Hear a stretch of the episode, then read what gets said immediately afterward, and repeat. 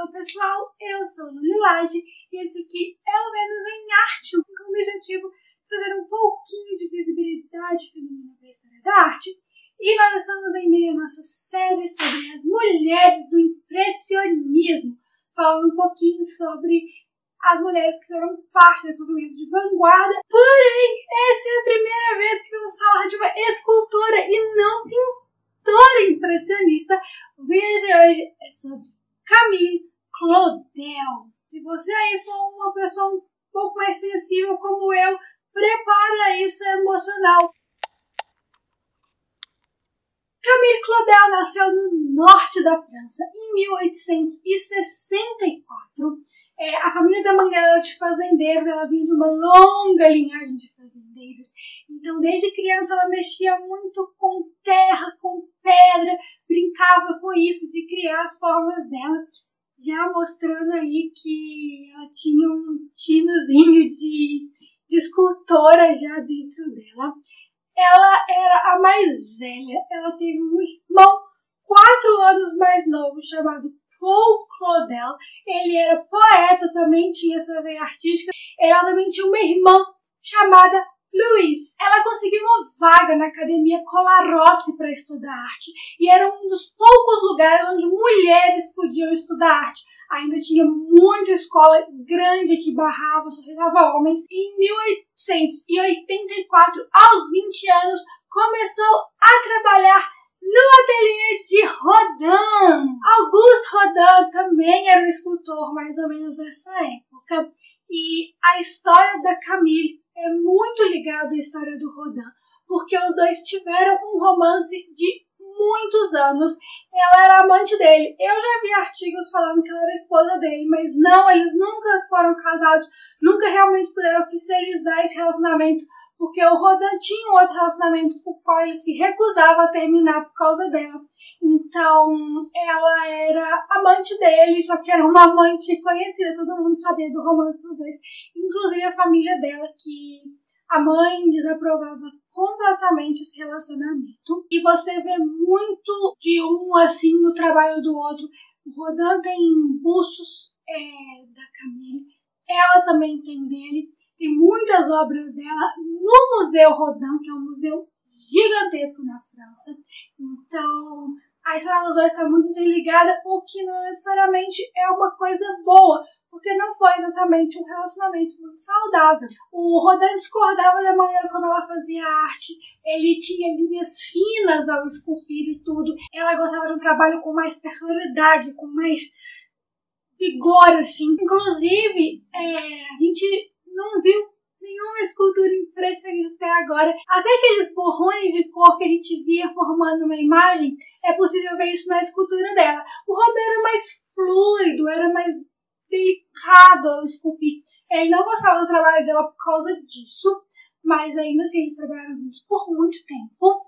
Até que em 1892 ela teve um aborto espontâneo, ela teve que sair de casa, a mãe dela meio que botou ela pra fora e tudo, e o relacionamento deles terminou com esse, esse aborto que ela sofreu. Dois anos depois, em 1994, ela namorou, tem um romance também com Debussy, o compositor, é, autor de Claire de Lune, e o Debussy, ao contrário do Rodin, achava ela um completo gênio, assim. Ele achava ela maravilhosa e tudo. E esse foi o último relacionamento dela. Ela estava com 30 anos e depois disso ela parou de se relacionar. Ela nem romântica nem sexualmente. A vida dela romântica acabou aos 30 anos. Muita gente considera a Camille a Berthe Morisot da escultura, porque ela era uma mulher artista contemporânea a Berthe ali, as duas estavam no mesmo país, produzindo no mesmo movimento é, artístico, uma pintura e outra escultura, e com as mesmas características de tentar ousar ao produzir, de não ser subserviente aos homens com quem ela trabalhava, porque era esse um dos problemas que ela tinha com o Rodin.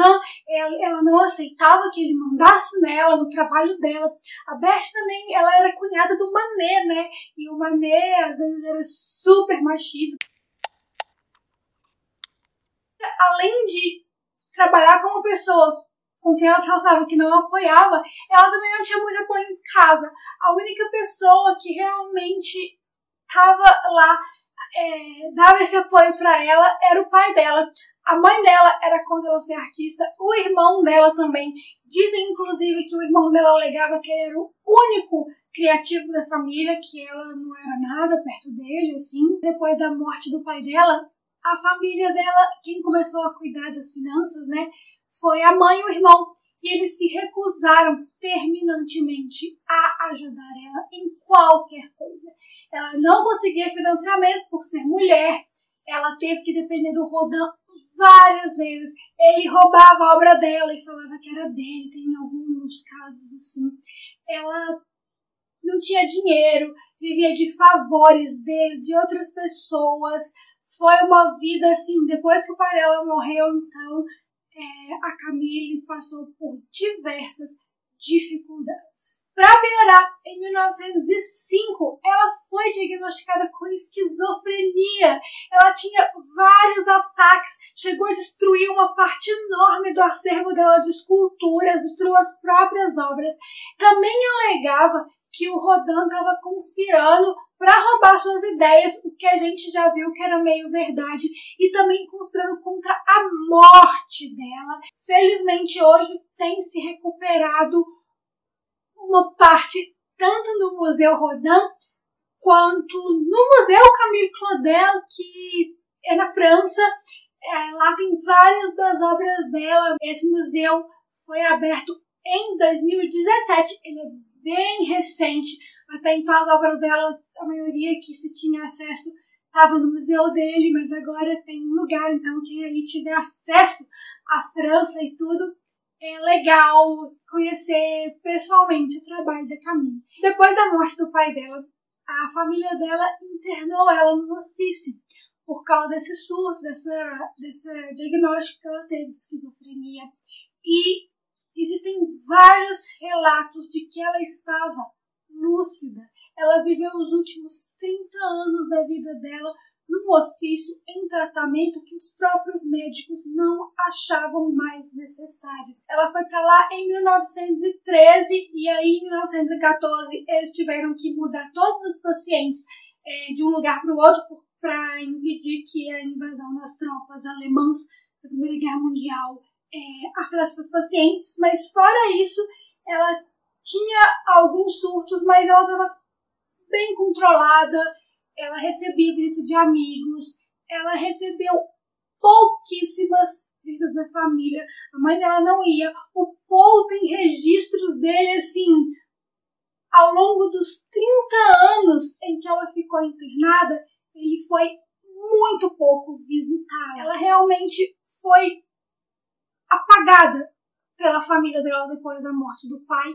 A mídia chegou a publicar artigos falando que a família estava mantendo um gênio em cativeiro, poupando as pessoas de terem acesso a essa, essa escultora maravilhosa e ainda assim eles não soltavam. Ela produziu algumas esculturas ainda quando internada, mas provavelmente um processo mais difícil. Ela produzia coisas em grandíssimo porte, dá pra ver na imagem aí, quase tamanho natural, aliás, tamanho natural. E como que você fala isso num quarto de hospício? A gente sabe que as coisas, as internações na época não eram igual hoje, eram coisas muito mais violentas e tudo. E no caso dela, provavelmente desnecessário. O próprio médico julgava isso. Ela morreu em outubro de 1943, a mãe dela não estava mais viva, nem o Paul, nem a Louise foram pro velório dela, ela morreu, foi enterrada tudo sozinha, colocada numa vala comum, sem nenhum tipo de reconhecimento ou nada do tipo. Ela foi invisibilizada por um namorado, ela foi apagada pela própria família ela teve que lidar com os próprios problemas psiquiátricos e nem teve a chance de se redimir por isso. As próprias obras, ela mesma destruiu uma parte, tornando difícil a gente ter acesso ao acervo que ela produziu, porque ela não teve apoio e a Camille é o reflexo do motivo pelo qual a gente tá aqui nesse canal. É, mulheres que são apagadas, que são roubadas, que, que a gente talvez nunca conheceria se fosse ainda antes, porque ela ainda está num, num momento mais moderno assim da história. É, é uma história muito triste, na verdade.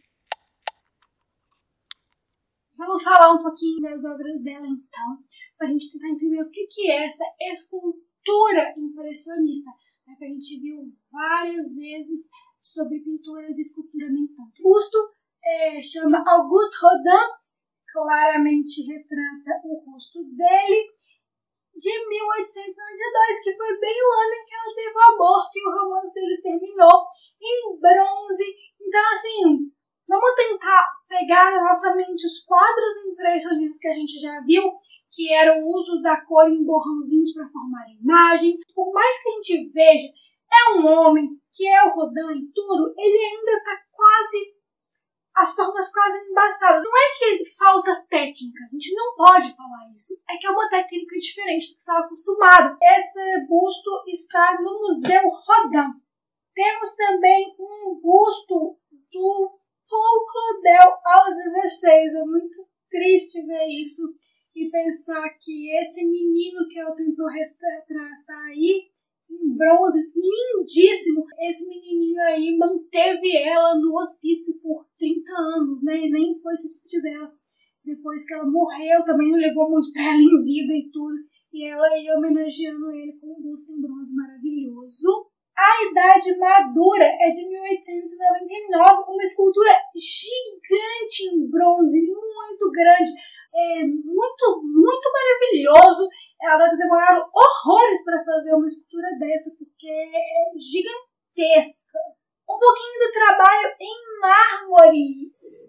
Sakuntala, é, desculpa se eu estou pronunciando errado, e é de 1905.